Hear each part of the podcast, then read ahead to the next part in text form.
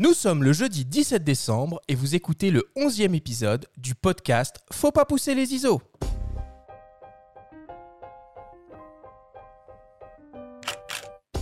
Vous écoutez Faut pas pousser les ISO, le podcast entièrement dédié à l'image pour tous les passionnés de photos et de vidéos. Je suis Arthur Azoulay et cette émission vous est proposée par Le Monde de la Photo. Cette semaine, pour la dernière émission de la première saison, nous vous proposons une magnifique rencontre avec le photographe, auteur et moine bouddhiste Mathieu Ricard qui nous fait l'honneur d'être avec nous. Nous allons découvrir son parcours original, son approche et sa vision de la photographie, mais aussi ses valeurs et ses engagements.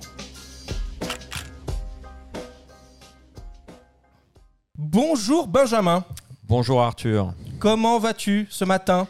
Écoute, ça va très bien. Je suis euh, ravi d'être là. On finit en beauté cette première saison. On va prendre un peu de hauteur. Eh oui, Ça fera pas de mal. on a, on a un grand photographe euh, avec nous. Ça va être une émission un peu, un peu spéciale. On va pas faire exactement ce qu'on a l'habitude de faire. Carte blanche. Alors on a vraiment le plaisir d'accueillir euh, Mathieu Ricard. Alors Mathieu, tu es photographe, tu es auteur, tu es moine bouddhiste. Tu as publié de très nombreux ouvrages, euh, dont des essais, des traductions, entre autres pour le Dalai Lama, des collaborations et pas moins de 10 beaux livres photos. Tu es un grand connaisseur du Népal, de l'Inde, du Tibet, mais aussi de la religion et de la philosophie bouddhiste. Tes photographies sont publiées dans les magazines les plus prestigieux et tu exposes ton travail dans de nombreux pays. Tu as fondé l'association humanitaire Karuna Sechen qui fête cette année ses 20 ans. Mathieu, on te remercie énormément d'être avec nous aujourd'hui. Sois le bienvenu. C'est un grand plaisir. Merci. Je suis ravi de vous rejoindre. Depuis les forêts du Périgord que j'ai troqué, euh, j'ai troqué les, les Himala- le grand Himalaya de- du balcon de mon ermitage, je voyais 200 km de montagne pour euh, les forêts du Périgord. Donc, C'est tout aussi tranquille, mais un peu moins spectaculaire. Cette semaine, exceptionnellement, on va pas faire de euh, flash actu. Euh, on arrive à la fin de l'année. C'est vrai que les nouveautés en termes de, photos et, et de vidéos sont, extrêmement rares. Alors à la place, on vous propose un autre exercice. La hotte du Papa Noël pour pouvoir rêver un peu avant les fêtes de fin d'année.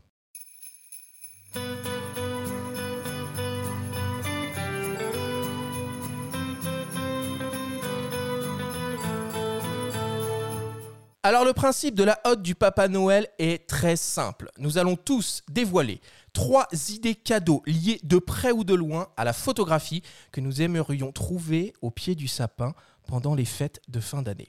Une seule règle, on ne se met absolument aucune limite, on est là pour rêver un petit peu. La hotte du Papa Noël vous est présentée par Fox.fr, le nouveau site des spécialistes de l'image. Mathieu, c'est toi qui ouvre le bal. Donne-nous ta sélection des trois cadeaux que tu aimerais trouver sous le sapin cette année. Alors, le Papa Noël, il va avoir du boulot. D'abord, euh, un cadeau euh, normal et assez modeste. Euh, c'est vrai qu'il y a un nouvel objectif Canon 800 mm f11 là pour le Canon R5 qui a l'air drôlement bien. Un cadeau classique, hein. j'espère qu'il n'est pas dans la botte. Alors après, j'en ai déjà un autre qui est bon un peu plus peut-être, euh, mais Papa Noël il peut tout faire. Donc surtout il vient du Grand Nord, donc c'est assez facile. C'est de passer une dizaine de jours dans les montagnes du Torngat, euh, tout à fait au nord-ouest du Canada. C'est a l'air tellement spectaculaire que je passerai bien un petit moment tranquille là-bas. D'accord Papa Noël, il se débrouille, c'est son coin. Alors, il y en a un autre. Alors, je pense que Papa Noël, il a des ressources illimitées. Mais bon, je lui donnais quand même une, une porte de sortie. Ça serait de passer 10 jours dans la navette spatiale pour Dans faire l'ISS. photographier la Terre euh, sous toutes ses couleurs, vue, dans cette, vue d'un- en orbite. Ça serait drôlement chouette pour un photographe. J'ai toujours rêvé de faire ça.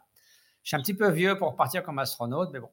Alors, si jamais le Papa Noël a des problèmes financiers ou qu'il est, sa juridiction s'arrête à la stratosphère, euh, alors par exemple, euh, disons passer 3-4 jours à survoler l'Islande, là, ça me, ça me plairait bien, avec euh, toute facilité pour aller, venir, revenir.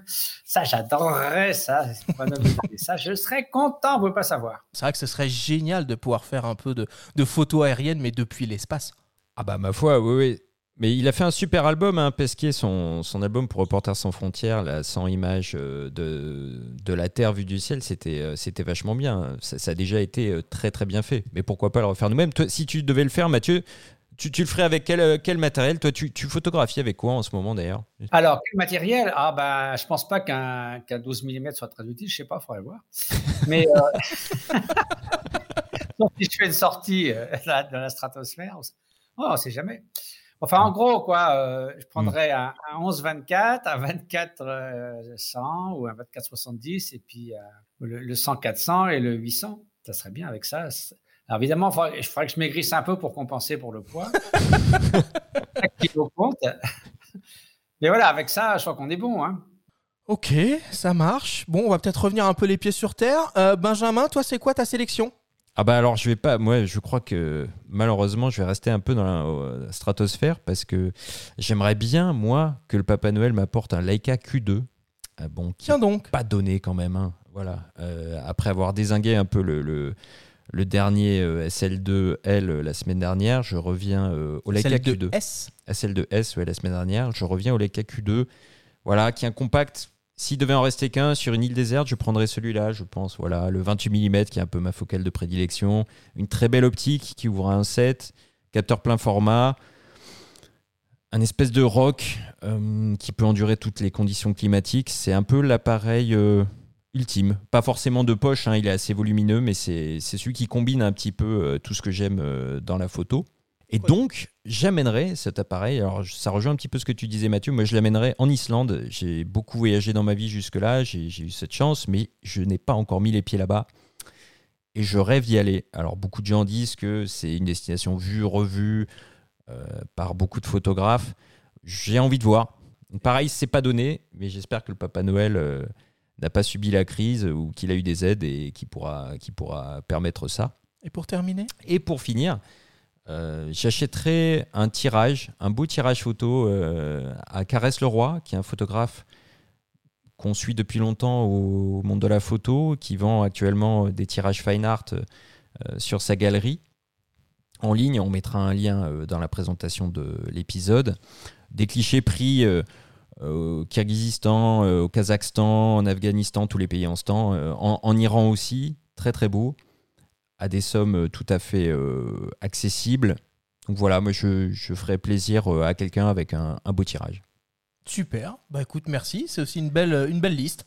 Bah écoute, en tout cas c'est ma liste. Et toi Arthur alors?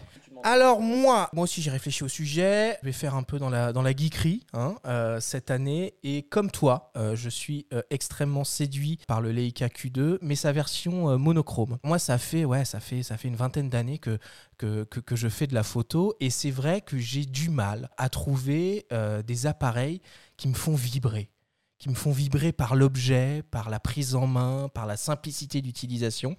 Et le Leica Q2, c'est un des rares boîtiers qui me fait un peu frétiller, qui me, qui me procure réellement euh, de l'envie. Et en plus, euh, dans sa version monochrome, pour revenir vraiment Mm. à des choses extrêmement basiques, euh, voilà, ça c'est le boîtier qui me fait de l'œil. Pour l'accompagner, moi je serais bien séduit par une tablette et l'iPad Pro 11, qui peut servir à beaucoup de choses hein, pour, pour un photographe euh, dans sa vie professionnelle, mais aussi euh, personnellement. Et faire euh, des visios en podcast Pour aussi. se divertir et faire des visios avec Mathieu Ricard de temps en temps. Ça, c'est toujours, c'est toujours un grand plaisir. Et pour terminer, bon bah c'est un secret pour personne, je m'intéresse beaucoup à l'audio maintenant et euh, je suis assez tenté par le- l'enregistreur numérique, le Zoom H8, qui euh, pourrait, euh, et ça on en parlera Mhm, plus mhm. tard, mais nous permettre d'enregistrer des émissions, des podcasts. ah, Tu poses les jalons pour la saison 2. Ouais. Voilà. Mm, mm. Voilà, voilà, pour ma sélection. C'était la haute du Papa Noël. Il y a du boulot, hein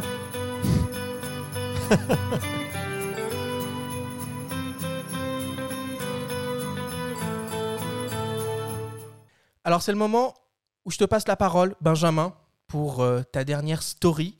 Une fois de plus, tu nous, tu nous emmènes en voyage, et plus précisément en Inde, en pleine saison des pluies. Je vous présente la story de Benjamin.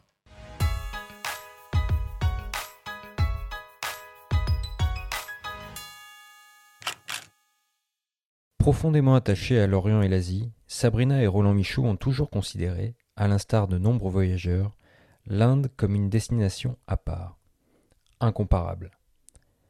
L'Inde ne nous a enrichis que parce que nous avons pu aller au-delà d'une première impression, admet Roland Michaud. Pour l'apprécier, pour ne pas la subir, Cette destination demande d'adopter une certaine distance, surtout en période de mousson, titre de leur dernier beau livre. Roland Michaud confesse aussi Isolé de Sabrina par le vacarme, je médite ce paradoxe. N'est-il pas surprenant qu'après avoir attendu si ardemment la pluie, nous nous trouvions sans transition réduits à espérer sa fin? En Inde, la mousson est une fête. Le couple a vécu sept saisons humides au pays du Chakara, pêche miraculeuse associée à cet épisode climatique. À la tradition des écrivains voyageurs, dont on aime la plume fiévreuse et l'ivresse de l'exotisme, s'ajoutent les images, nombreuses, indispensables pour saisir la démesure de ce pays. Les légendes fourmillent d'informations sur les rituels et scènes de la vie quotidienne, totalement indéchiffrables. Mais il est surtout question de poésie, d'inspiration, avec de nombreuses citations littéraires au fil des pages.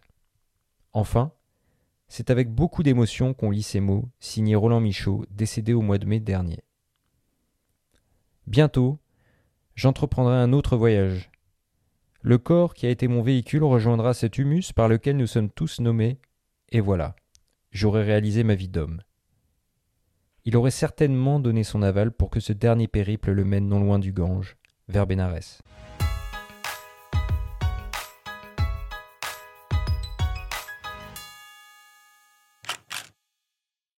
Très belle histoire cette semaine. Donc c'est un livre? Alors c'est un livre, oui, c'est le dernier livre euh, du couple euh, Michaud, donc Roland euh, disparu en, mai dernier, qui s'intitule Mousson, édité par Paulsen. Un bouquin qui fait partie de notre sélection de 50 livres au sommaire de notre numéro actuellement en kiosque. J'avais envie d'en parler, bon, aussi par rapport à notre invité, voilà, parce que c'est une invitation au voyage à l'Inde, qui est un pays absolument extraordinaire, et puis c'est un livre très sensible et, et qui euh, véhicule une émotion particulière suite, euh, suite à la disparition de, Roland Michaud. C'est un couple absolument mythique, moi qui m'a donné envie personnellement de voyager, de photographier, euh, notamment vers l'Afghanistan, des pays comme ça, et j'avais envie de, dire un petit mot sur, voilà, sur cet ouvrage-là. Tu connais Mathieu ou c'est une découverte pour toi? Oui, je connaissais très bien Roland et Sabrina, c'était des bons amis. Je les avais rencontrés il y a très longtemps, il y a 50 ans, très brièvement. Mais j'ai une anecdote à propos de ça c'est que le dernier voyage de Roland pour aller photographier la mousson, on s'est retrouvé dans le même avion euh, entre Paris et Delhi. Il était avec Frédéric Lemallet, qui est un jeune photographe euh, formidable du Tibet que j'aime beaucoup, avec qui j'ai exposé dans les Sentiers des Vosges, invité par Vincent Munier, et euh, qui vit en Bretagne, mais qui a fait beaucoup le Tibet l'hiver. Et donc, il s'est trouvé que tous les Roland et moi, on a pu aller passer une heure dans le cockpit de l'avion. parler avec les pilotes, prendre une photo tous ensemble, faire quelques photos de. Moi, j'ai fait quelques photos de, du, cockpit de pilotage. C'était la vie d'avant, ça. C'était le monde d'avant, ouais. Euh, non, non, non, non. Moi, j'y vais souvent. Ils n'ont pas trop peur de moi. Euh, j'ai photographié les Andes, notamment, je vous raconterai ça. Euh, le pilote m'a proposé dès le départ, avant l'embarquement, et j'ai traversé, j'ai fait des photos extra formidables, des photos que j'avais rêvé depuis si longtemps que j'ai jamais trouvé dans l'Himalaya, c'est d'avoir 25 points de vue successifs de collines. J'avais vu une photo comme ça au Ladakh, mais bon, j'avais des photos un peu similaires, mais pas cette dimension-là. Et brusquement, en survolant les Andes à l'invitation du pilote, crac, je vois ça, mais littéralement 25 enchaînements de collines. De l'autre côté, il y avait euh, l'Anaconga, le, grand pic, le pic le plus élevé d'Amérique et qui était bon, éclairé normal. Donc, le pilote dit Ah, c'est l'anaconda là-bas, il faut photographier. J'ai dit Non, non, moi, c'est l'autre côté qui m'intéresse. c'est la photo que j'ai cherchée pendant si longtemps. Donc, Roland, c'était très, très, très formidable de faire ce voyage avec lui. Je les ai revus après ça. Et j'ai un ami qui habitait tout près d'eux, qui les aidait un peu dans les derniers mois de sa vie, il lui apportait un peu à dîner, etc. Donc, on a, c'était un grand ami et j'ai énormément. On a exposé ensemble à Montier-Ander la dernière fois qu'il l'a exposé. Et donc voilà, on avait un lien de cœur euh, par rapport à son approche aussi euh, vis-à-vis de l'Orient, de la photographie. Toute une époque. Alors avec Benjamin, on a beaucoup de questions, beaucoup de sujets qu'on veut, euh, veut aborder avec toi, sur ton parcours évidemment, sur ton approche de la photographie, mais aussi sur tes valeurs et tes engagements. Alors avant de commencer, si tu le permets, je vais en quelque sorte te tirer le portrait afin que nos auditeurs puissent découvrir qui est Mathieu Ricard bonne chance. Alors Mathieu, tu tombes dans la marmite de la photographie dans l'enfance. C'est à l'âge de 13 ans que tu prends tes premières photos avec un appareil argentique télémétrique et plus précisément un Focasport.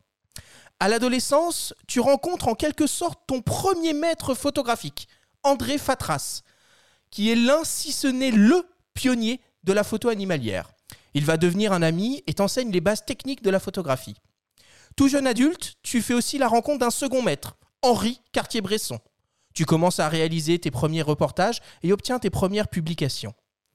Parallèlement, tu entreprends des études de sciences et tu réalises une thèse en génétique cellulaire à l'Institut Pasteur.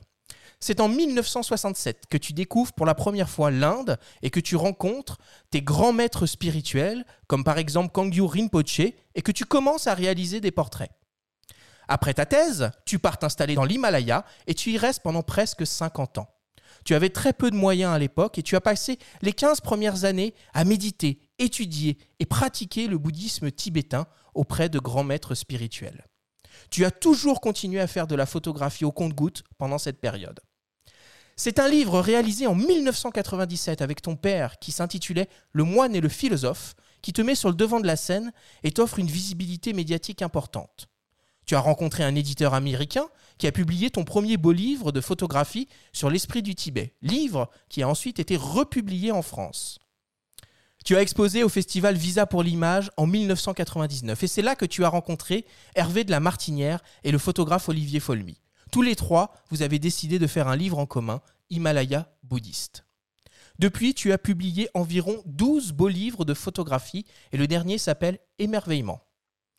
Parallèlement à ton travail de photographe, tu es aussi l'auteur ou le co-auteur de nombreux essais, comme par exemple Plaidoyer pour le bonheur, L'art de la méditation, Plaidoyer pour l'altruisme. Tu as fait de nombreuses traductions d'ouvrages depuis la langue tibétaine et tu es l'interprète français du Dalai Lama. Tu as aussi un engagement humanitaire très important et tu as créé l'association Karuna Sechen, qui apporte son soutien dans le domaine de l'éducation, du social et du médical dans le nord de l'Inde, au Népal et au Tibet. Tu as des choses à ajouter Est-ce que j'ai oublié des choses Parce que là, c'est exhaustif. Ah, bien, ça, comme ça, je, je suis tranquille maintenant.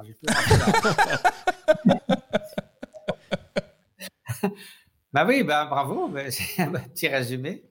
Alors, on va commencer peut-être par euh, parler un petit peu de tes inspirations photographiques et de tes maîtres spirituels photographiques à commencer par Cartier-Bresson. Est-ce que tu le cites souvent? Je t'avais interviewé à l'époque et tu, il revient souvent ce, nom-là dans ta bouche. Il revient évidemment dans le nom de beaucoup de photographes, mais quel lien tu unissais à, Cartier-Bresson et quel rôle a-t-il joué dans ton, en termes d'influence dans ta pratique photographique? Alors, curieusement, euh, c'est un, un de mélange parce qu'en tant qu'ami, en tant qu'objet d'admiration, en tant que parfois certains conseils, en tant que soutien, ça a été quelqu'un de très important. Euh, mais en même temps, c'est une approche, euh, disons, une, vision de la photographie qui est très différente, quoi. Voilà, tout le qu'on puisse dire. Donc, comment dire? Au début, quand j'avais 18 ans, j'avais montré quelques diapos. Alors, j'avais photographié une copine au travers d'une vitre avec de la buée. Je me dire, ça l'a pas impressionné du tout. Et après, bon, je l'ai un peu perdu de vue parce que j'étais parti longtemps en Orient. Et euh, j'ai reconnecté avec lui euh, quand je suis devenu interprète du Dalai Lama parce qu'il était venu en Dordogne, notamment photographier le Dalai Lama, donc comme il était ami, de mes parents déjà. Donc nous avons tissé des liens d'amitié très proches. J'allais très souvent le voir, ainsi que sa femme Martine Franck, qui était aussi une grande photographe de Magnum. Et donc c'était un grand personnage. Euh, et puis évidemment, contempler ces, ces photos, l'œil du siècle, on apprend toujours beaucoup. Euh, il m'a donné quelques conseils généraux, par exemple sur la composition euh, lui, il se disait plus peintre que photographe, bizarrement. Enfin, il était très. Il voulait être peintre. Hein. Il... aimait bien casser les, les, les, les, idées reçues. Et curieusement, il a été dans le même atelier de peinture que ma mère, Yann Le Toublin, qui a 97 ans aujourd'hui, chez André Lotte. Et il me disait, André Lotte nous apprenait qu'une bonne composition va pouvoir être renversée, mise à l'envers et ça, et ça, tient la route. C'est-à-dire qu'il y a encore les masses de lumière, de couleurs, les, tons, les lignes, euh, disons, sont aussi euh, frappantes à l'envers qu'à l'endroit.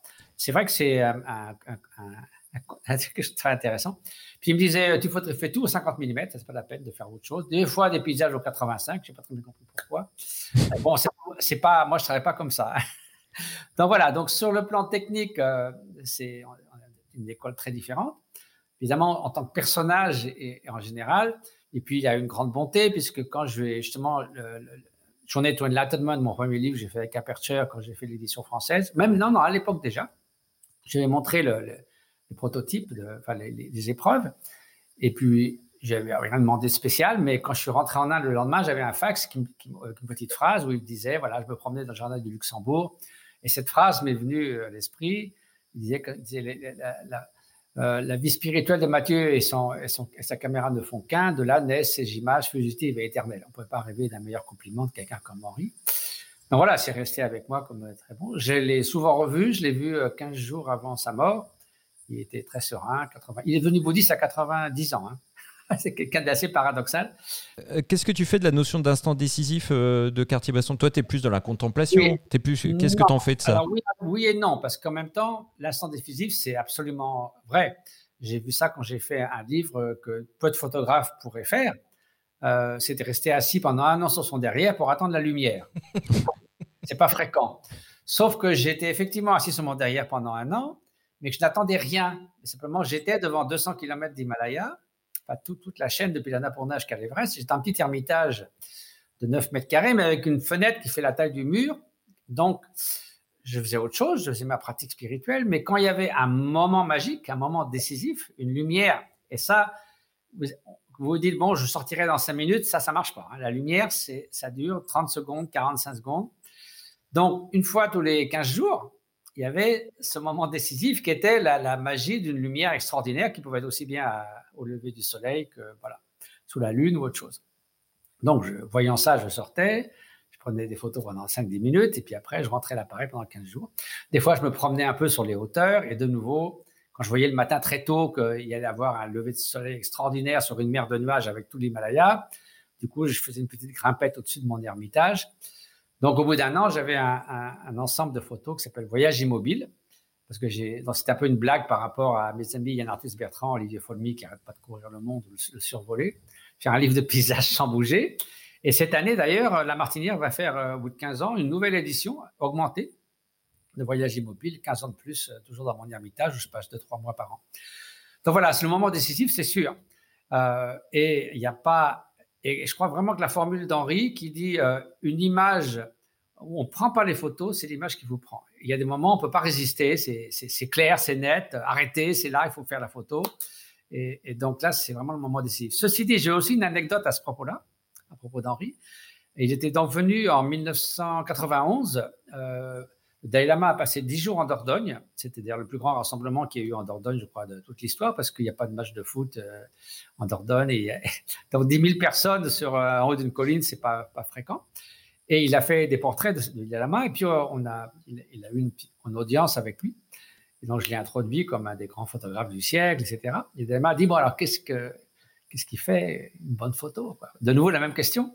Et et donc Henri a parlé de justement ce moment décisif d'être dans le moment présent. Et le lama, qui est très rompu à la logique, a dit mais vous n'êtes jamais dans le moment présent parce que quand vous, quand vous faites la photo, forcément vous pensez au résultat. S'il n'y avait pas de pellicule dans l'appareil, vous ne la feriez pas. Et puis quand vous la regardez, ben, vous, vous êtes remis dans le passé. Donc en fait, vous n'êtes jamais dans le moment présent. Donc, pas quoi dire. Enfin voilà. Alors, tu fais beaucoup de, paysages, de portraits, euh, de, reportages. Où est-ce que tu trouves ton inspiration? Est-ce qu'il y a des, photographes ou peut-être même des cinéastes qui t'animent et qui t'inspirent et qui te donnent des idées? Oui, bien sûr. Alors justement, dans le domaine de la photo, il y a un livre qui était, à mon avis, un livre très précurseur avant l'heure. C'était La création de Ernst Haas.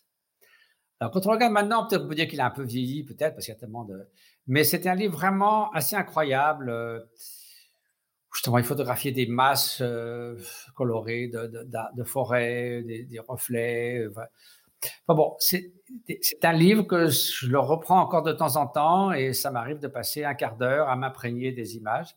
Ce que je fais d'ailleurs avec beaucoup d'images de, mes collègues photographes. J'aime bien regarder une image qui me qui m'apporte beaucoup et, et laisser comme on laisse l'eau euh, pénétrer peu à peu dans la terre sèche et imbiber ça et ça, et ça éduque, ça transforme votre regard photographique. Donc Ernst Haas, j'ai beaucoup, beaucoup aimé ce livre. Et, puis bon, des, photographes de nature comme euh, Galen Rowell, Vincent Munier bien sûr et, bien d'autres. Euh, et j'apprends beaucoup euh, en regardant le travail d'autres photographes. Et des fois, je reste très longtemps à contempler une image qui, qui m'ouvre des nouvelles perspectives. Et c'est difficile à décrire, mais ça, ça, nourrit le regard. Et, et je, si je regarde les, j'ai retrouvé des vieilles diapos. Malheureusement, ma collection de, des années quand j'avais 20 ans, j'avais mis dans une petite agence qui s'appelait Top Réalité, parce que j'avais fait quelques reportages pour Réalité et Connaissance de la campagne. Et puis, comme je suis parti en Inde et tout, ça a fermé, j'ai tout perdu. Donc, j'ai pas grand-chose de cette époque-là, mais j'avais quand même, disons, des, seconds choix que j'ai retrouvés dans des boîtes de diapos. Et je dois dire qu'aujourd'hui, j'aurais mis tout ça au panier tout de suite. Donc, le regard s'éduque avec la, durée, forcément. Donc, j'ai côtoyé de pas mal de photographes qui m'ont énormément appris. Tu parles de diapos, tu parles de perte d'image. Comment, d'un point de vue euh, plus concret, là tu, parles un petit peu de la manière dont tu te nourris des images et dont tu mûris tes, sujets. Comment concrètement tu t'y prends sur le terrain au niveau du matériel et comment tu fais pour justement euh, archiver tes images? Tu, as perdu des images comme tu viens de dire, toi qui voyages beaucoup en permanence.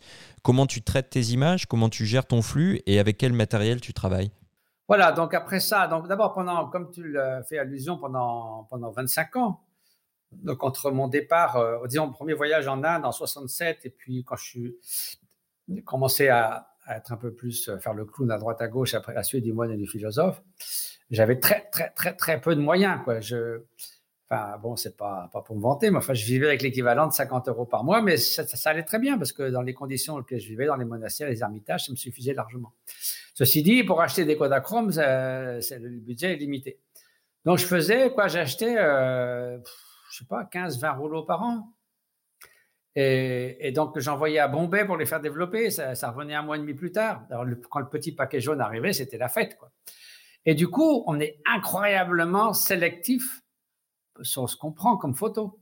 Notamment au Bhoutan, j'étais toujours fauché, où il y avait des choses. J'ai vécu 10 ans au Bhoutan auprès d'un deuxième maître, Gokhan Rinpoché.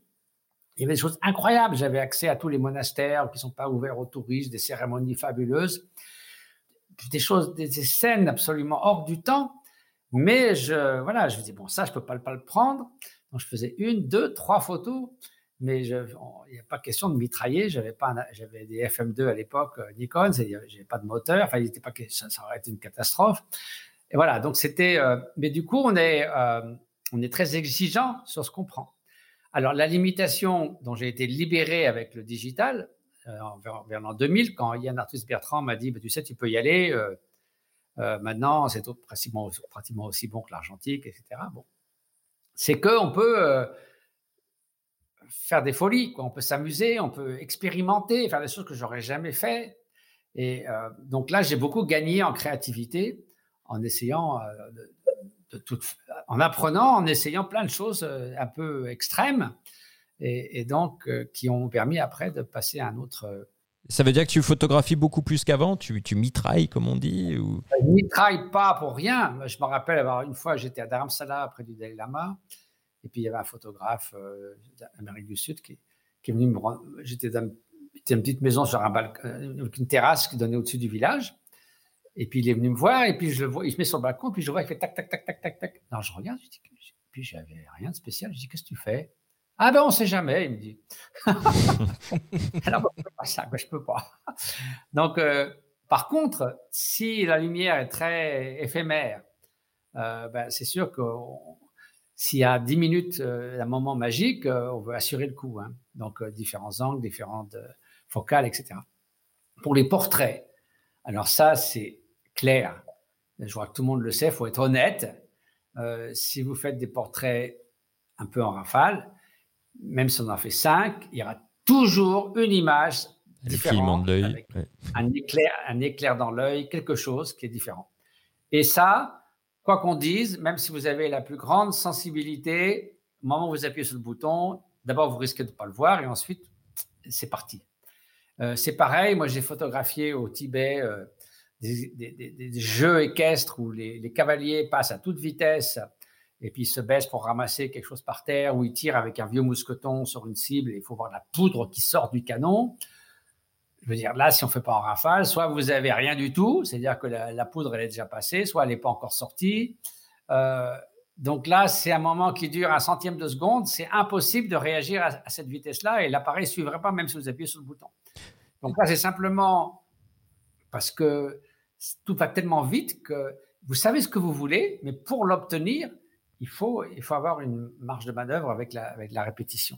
Et tu passes beaucoup de temps à la post-production, au traitement de tes images? Alors, je suis très exigeant, disons, c'est que le soir même, euh, j'élimine 90%, parce que bon, c'est vrai, euh, parce que justement, si on en fait un peu, c'est un peu, faut éliminer. Ensuite, je veux surtout pas qu'une image que, que, que j'aime pas trop reste, dans, reste à traîner, à traîner. Et puis après, euh, donc je fais ça sur mon, sur mon laptop. Hein. Euh, J'essaie de faire des comparaisons. Donc je fais une sélection quand même beaucoup plus serrée. Puis après, j'attends. Parce qu'après, il faut quand même laisser les choses, il faut laisser un peu le temps digérer, revisiter.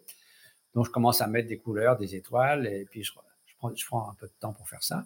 Voilà, donc je reviens beaucoup sur les images, je resserre la sélection. Alors bien sûr, je garde quand même un certain nombre, je ne jette pas tout à la fin. Mais pour dire euh, un voyage de deux mois au Tibet, ben, je garderai probablement dans la collection entre 50 et 100 images dans ma collection principale. Quoi. Mais par contre, j'ai quand même les, archives et des fois, en y revenant, je, redécouvre des choses. Quand j'ai fait un livre en noir et blanc, euh, Visage de paix et terre de sérénité, je me suis aperçu que des photos qui je n'avais pas remarquées, qui en noir et blanc, au contraire, euh, prenaient, reprenaient vie. Et donc voilà, il faut bien sûr garder les archives, garder les RAW. Ouais, dans, ta haute, tu parlais de matériel Canon. Euh, du coup, tu, tu, shootes en, tu shootes en Canon, c'est ça? Tu es en hybride? Depuis, là, depuis, que je suis en digital, j'ai fait à peu près tous les modèles au fur et à mesure. Euh, maintenant, donc, je suis avec le R5. Le, ouais. Et euh, ben, j'ai. Alors, évidemment, quand on, quand, on, quand on est en montagne et tout, euh, ou dans des conditions difficiles, il ne faut pas être, trop lourd non plus. Euh, donc, euh, au fil du temps, j'ai raffiné, raffiné, raffiné. Je crois que maintenant, j'ai vraiment la combinaison idéale. Alors, en gros, j'ai deux kits. Un kit léger quand je vais pas très loin et que je ne m'attends pas c'est pas, c'est pas, par exemple, le matin, quand je monte euh, pour voir un peu comment est la lumière en haut de ma colline dans l'Ermitage, je prends pas 20 kilos. Mais disons, là, je prends le minimum. Je prendrais généralement euh, 11-24, 24-70, ou maintenant, il y a le 24-105 là, sur le R5 et puis le 100-400. Mais si je pars pour de bon au Tibet ou en Islande, là, j'emmènerai en plus, euh, euh, ben, j'ai un 17 à décentrement et à bascule. Euh, au Tibet, je, le 85-1-2 pour les portraits, quand même. Je regrette beaucoup de ne pas l'avoir eu plus tôt parce que c'est formidable pour les portraits. Ah oui, j'aime beaucoup faire des portraits au 400 mm. Parce que au Tibet, il y a alors c'est pas comme dans les pays où vraiment ils sont contre la photographie, c'est une offense de photographier une femme ou quelqu'un. Là, c'est pas ça. Simplement, ils trouvent, euh, ils comprennent pas trop pourquoi on les photographie. D'abord, on photographie les maîtres spirituels, les gens euh, respectables. Ou on fait alors une photo de famille où tout le monde s'aligne de façon très officielle. Mais faire des petits portraits de, vieillards ou d'enfants ou, de, femmes nomades, bon, maintenant un peu plus avec les téléphones, mais avant c'était un peu inusuel. Donc c'est vrai que c'est même si on les connaît, on les fait sourire et on, moi je parle tibétain, ils me connaissent à peu près tous parce que je fais des projets humanitaires. Néanmoins, d'être sous leur nez, ça, ça les met un peu mal à l'aise. Non pas qu'ils soient contre, mais bon, ils sont plus aussi naturels. Tandis qu'au 400 mm, quand il y a une foule dans une fête avec un festival de danse et tout ça, c'est très rigolo parce que on peut faire un portrait à, à 10 mètres. Et puis le gars, il n'est pas très sûr que c'est lui. Puis je fais, un, je fais un portrait où il a l'air sérieux. Puis après, je le regarde à, alors là, il éclate de rire. Du coup, je fais un autre portrait. Donc, j'ai des séquences comme ça d'un nomade costaud, très sérieux, puis après, euh, éclatant de rire avec un beau sourire. Donc, ça permet de prendre. Ils savent que c'est eux, ils sont assez flattés que je les prenne à distance finalement. Et euh, ça donne des portraits très naturels et on n'est on on pas dans l'espace, on, envahit un peu l'espace privé des gens. Et puis, on a quand même cet effet bokeh qui, qui est même, euh, parce qu'à cause du 400, plutôt que de faire un, au 85. Donc, ça, je fais souvent ça. Et ça fait des images magnifiques. Hein. Euh, moi, j'aimerais euh, revenir un petit peu sur, euh, sur tes projets photographiques. Est-ce qu'il y en a un dont tu es particulièrement fier Et surtout, comment est-ce que tu les construis et est-ce que tu les prépares? Alors, c'est vrai que j'ai jamais eu beaucoup de projets photographiques. Alors, j'ai plutôt vu ce que je pouvais faire après avoir accumulé des images pendant un certain temps. Euh, notamment le premier livre qui était sur la vie et le monde de mon deuxième maître des Hokkensei Rinpoche. C'était passer 13 ans, euh, jour euh, et nuit quasiment, auprès d'un très grand maître qui était un des maîtres du Dalai Lama, qui rentrait deux fois au Tibet après 30 ans d'exil, avec 1000 cavaliers qui l'attendaient dans une plaine. Enfin, je veux dire, bon, s'il avait fallu mettre ça sur pied, hein, ou Bertolucci avait dit que ça lui aurait coûté un million de dollars. Quoi. Donc, moi, j'avais tout ça offert. Donc, c'est vrai que j'avais un matériel très riche. Et quand j'ai montré ça à Michael Hoffman, le directeur d'Aperture, évidemment, il a tout de suite il a décidé qu'on faisait un livre ensemble. Donc, c'est des choses qui se cristallisent avec le temps. Je ne pars pas en reportage où il faut que je fasse quelque chose pendant huit jours. Ça, c'est un peu difficile. Moi, il me faut du temps, vivre là, attendre quelque chose qui se passe, la lumière, les personnes qui s'offrent hein, finalement à, vous au fil du temps, si vous vivez quelque part. Donc, tout l'Himalaya, c'est vraiment 50 vies. Donc, de ce point de vue-là, le livre, les deux livres qui me tiennent plus à cœur, c'est le premier, donc L'Esprit du Tibet, qui est la vie de mon, mon deuxième maître, et puis, euh, un demi-siècle dans l'Himalaya, qui, évidemment est la somme, je ne peux pas faire ça deux fois, hein, à 74 ans, le deuxième demi-siècle, je crois que c'est rapide. c'est presque une monographie. Hein.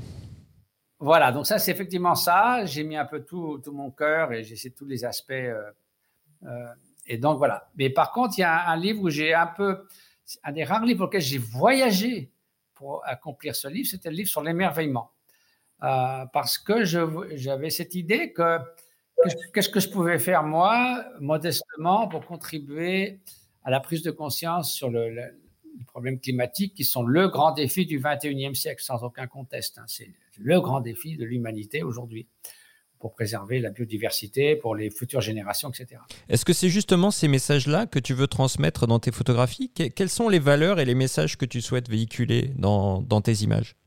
Alors, façon, primairement, c'est l'idée que ah, j'ai vu ça à Visa pour l'image, j'avais été un peu choqué que sur, euh, je crois, 35 expositions, il y en avait 30, euh, 32 qui étaient, euh, à l'époque, c'était le Kosovo, il y avait la mafia en Sicile, les drogués à Brooklyn, enfin, c'était pas très ouf.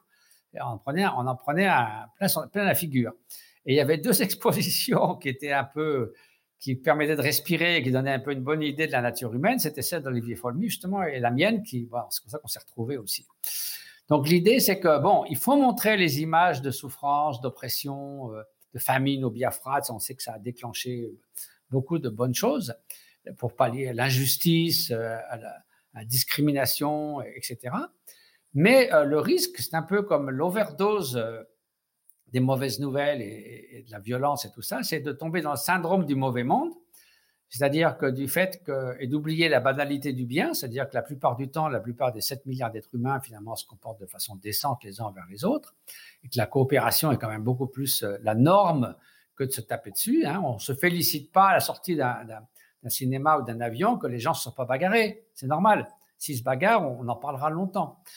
Donc, d'essayer de, de pas tomber dans ce syndrome du mauvais monde, l'homme est mauvais, le monde est mauvais, mais de montrer le potentiel de, bonté, de beauté, la beauté intérieure de l'être humain qui est liée à l'altruisme, qui est liée à la coopération, qui est liée à la tendresse, qui est liée à, tout ce qui fait qu'une vie humaine vaut la peine d'être vécue.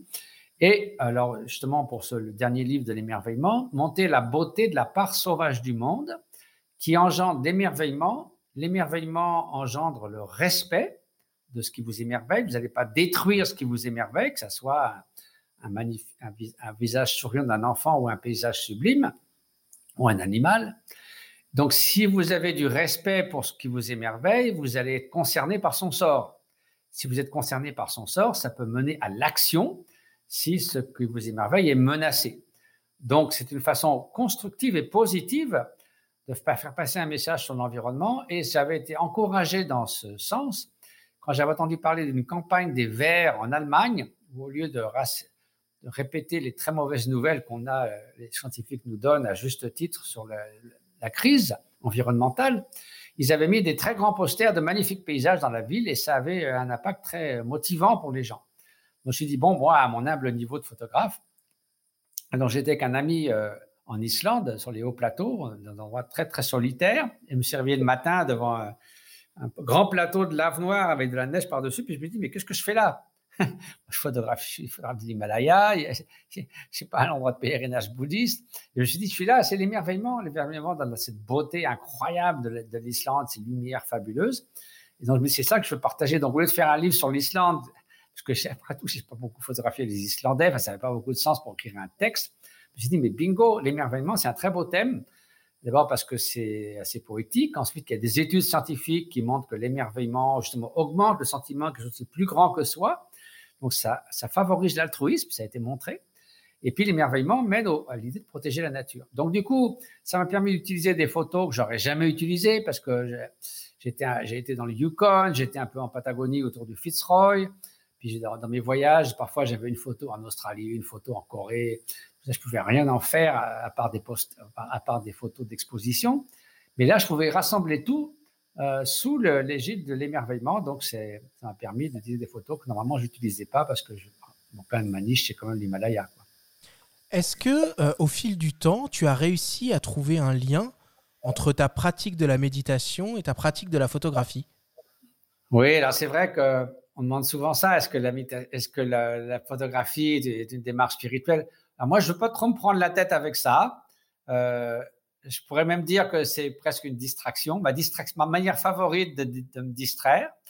Euh, ceci dit, je crois que euh, cette idée de présenter la bonne part de la, nature humaine, l'interdépendance entre tous les êtres, la non-violence vis-à-vis des êtres humains, des animaux et de la nature, c'est un concept extrêmement bouddhiste, cette idée globale, et que dans ce sens-là, notamment photographier les grands maîtres spirituels, cette beauté intérieure qui n'est pas la beauté hollywoodienne ou la beauté grecque, hein, mais une beauté de, l'éveil, de la, de la sagesse, de la compassion qui transparaît sur ces visages, qui n'ont pas les critères de la beauté habituelle, mais qui émanent une immense sagesse et une immense bonté.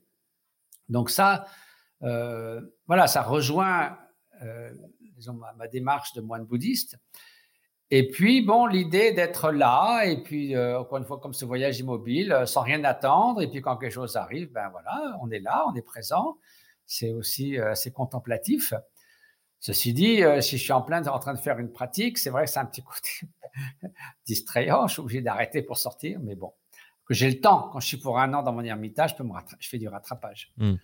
Tu euh, voyages beaucoup, mais tu es aussi très engagé. Cette année, euh, Karuna Sechen, que tu as euh, fondée, fête ses 20 ans. Qu'est-ce que tu peux nous dire sur cette association et sur ton engagement humanitaire? Voilà, ça a commencé d'ailleurs avec le moine des philosophes, puisque avant ça, donc, comme je vous le disais, j'avais aucun moyen. Et puis quand, du fait que mon père, Jean-François Revel, était déjà un écrivain connu et apprécié, donc, si vous voulez, quand j'ai vu le, contrat qui était fait pour ce livre, je me suis dit, mais moi, j'ai pas besoin de tout ça. Qu'est-ce que je vais en faire?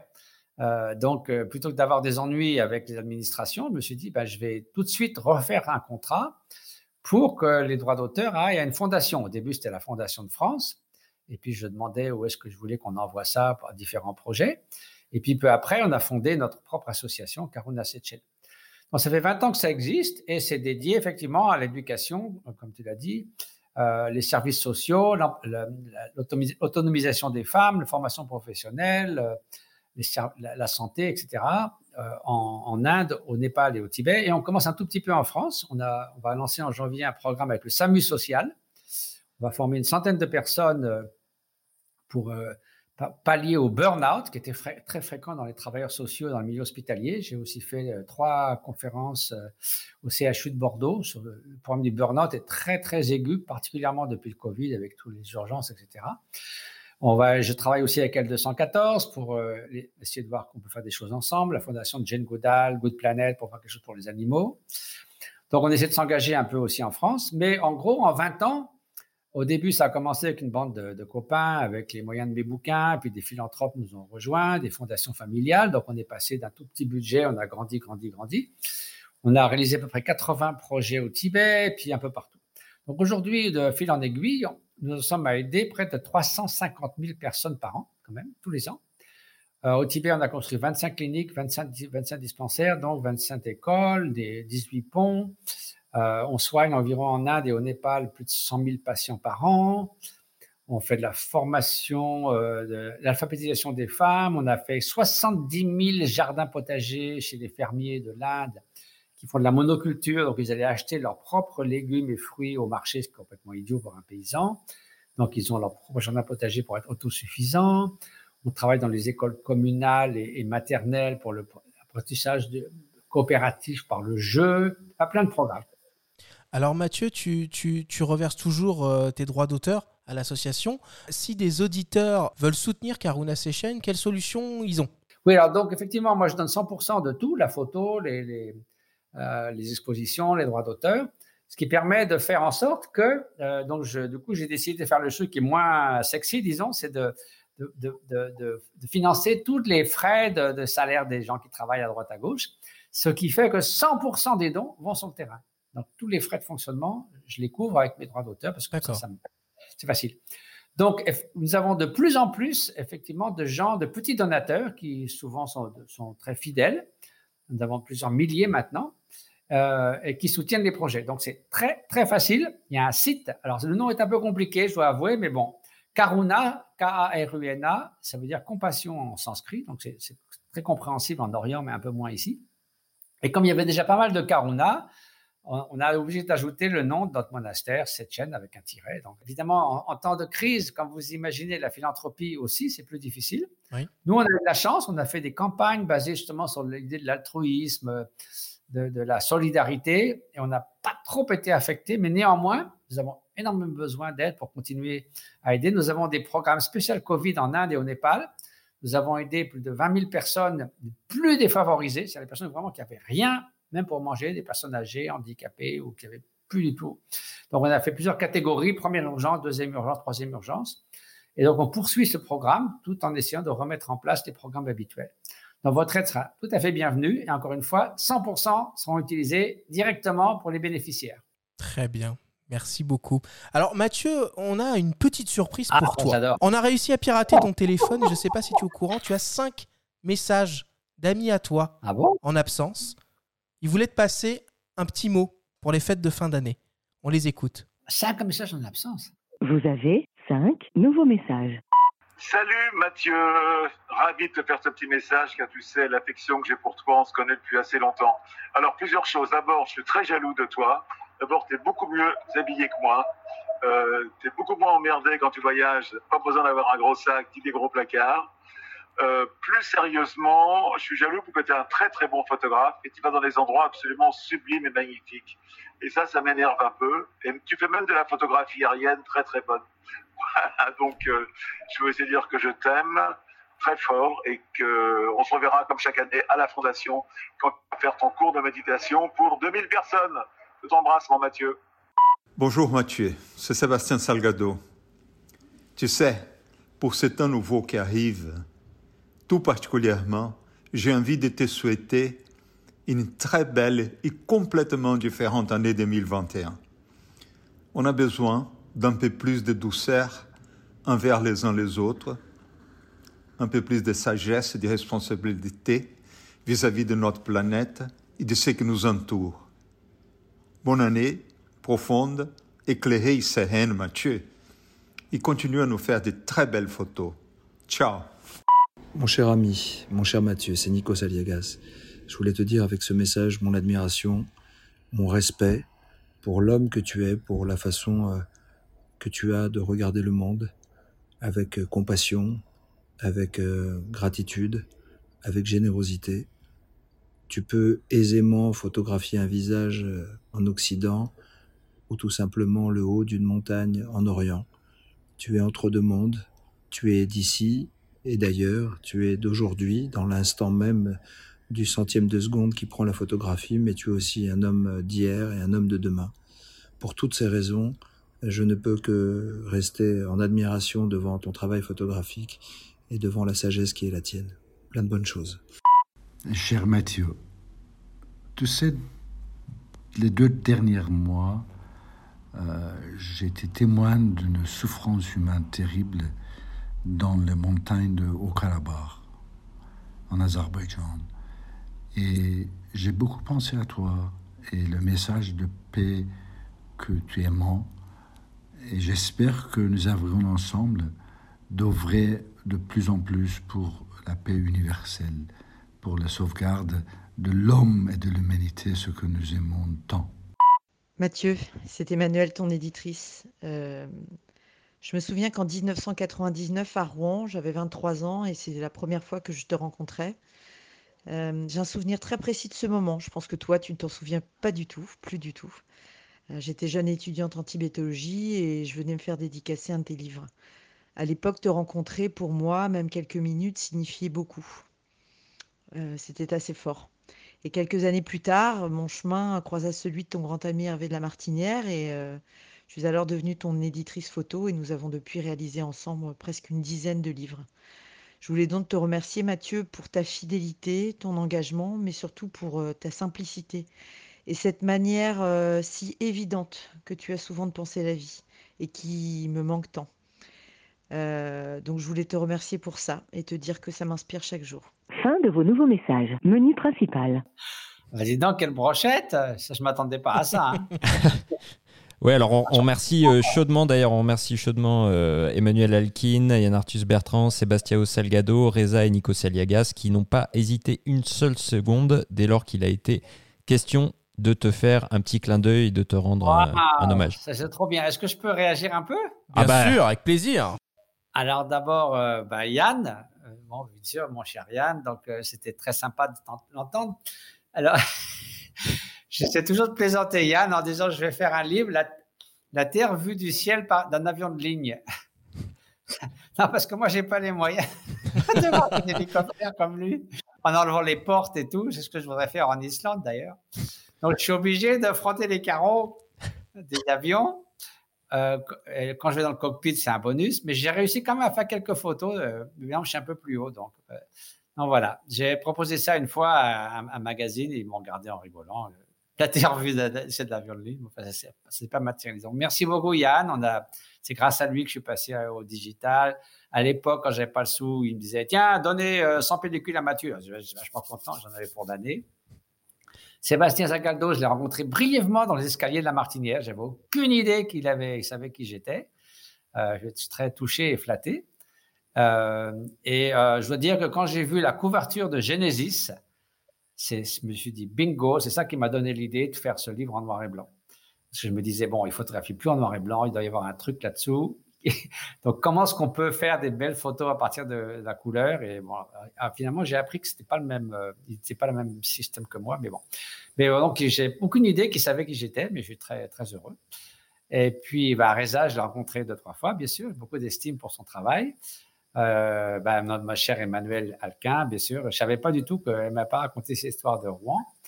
Euh, bah, c'est un grand plaisir. Puis qu'est-ce qu'il y avait d'autre? Ah oui, Nico, ça, adorable, il est tellement gentil. Donc, voilà, on a souvent correspondu et on a une grande affinité d'amitié. Mathieu, on te remercie infiniment, Benjamin et moi, d'avoir été, euh, d'avoir été avec nous. C'était un honneur et un plaisir de discuter avec toi sur notre dernière émission du podcast Faut pas pousser les ISO. Super, bah, si vous avez des nouvelles du Père Noël, hein, dites-le moi. Hein. Ce sera fait, ce sera On fait. espère qu'il va se déconfiner, ouais. On espère. Allez, merci à vous. C'était le dernier épisode de la première saison du podcast Faut pas pousser les ISO. Nous allons faire une petite pause avant de revenir dès début 2021 avec une seconde saison d'émission. Je tiens à remercier toutes les personnes qui nous ont écoutés au long de ces 12 épisodes, toutes les personnes qui nous ont soutenus, conseillés et encouragés, tous nos partenaires qui ont permis à ce projet d'exister et évidemment tous nos invités qui ont partagé leur savoir et leurs expériences. Je tiens particulièrement à remercier mon complice, Benjamin Favier, rédacteur en chef du magazine Le Monde de la Photo, avec qui j'ai animé ces émissions, et Vincent Trujillo, l'homme de l'ombre, qui se bat tous les jours pour que ce podcast se développe dans de bonnes conditions. Merci à tous de nous avoir écoutés. Faites attention à vous, prenez soin de vous, et on se retrouve l'année prochaine.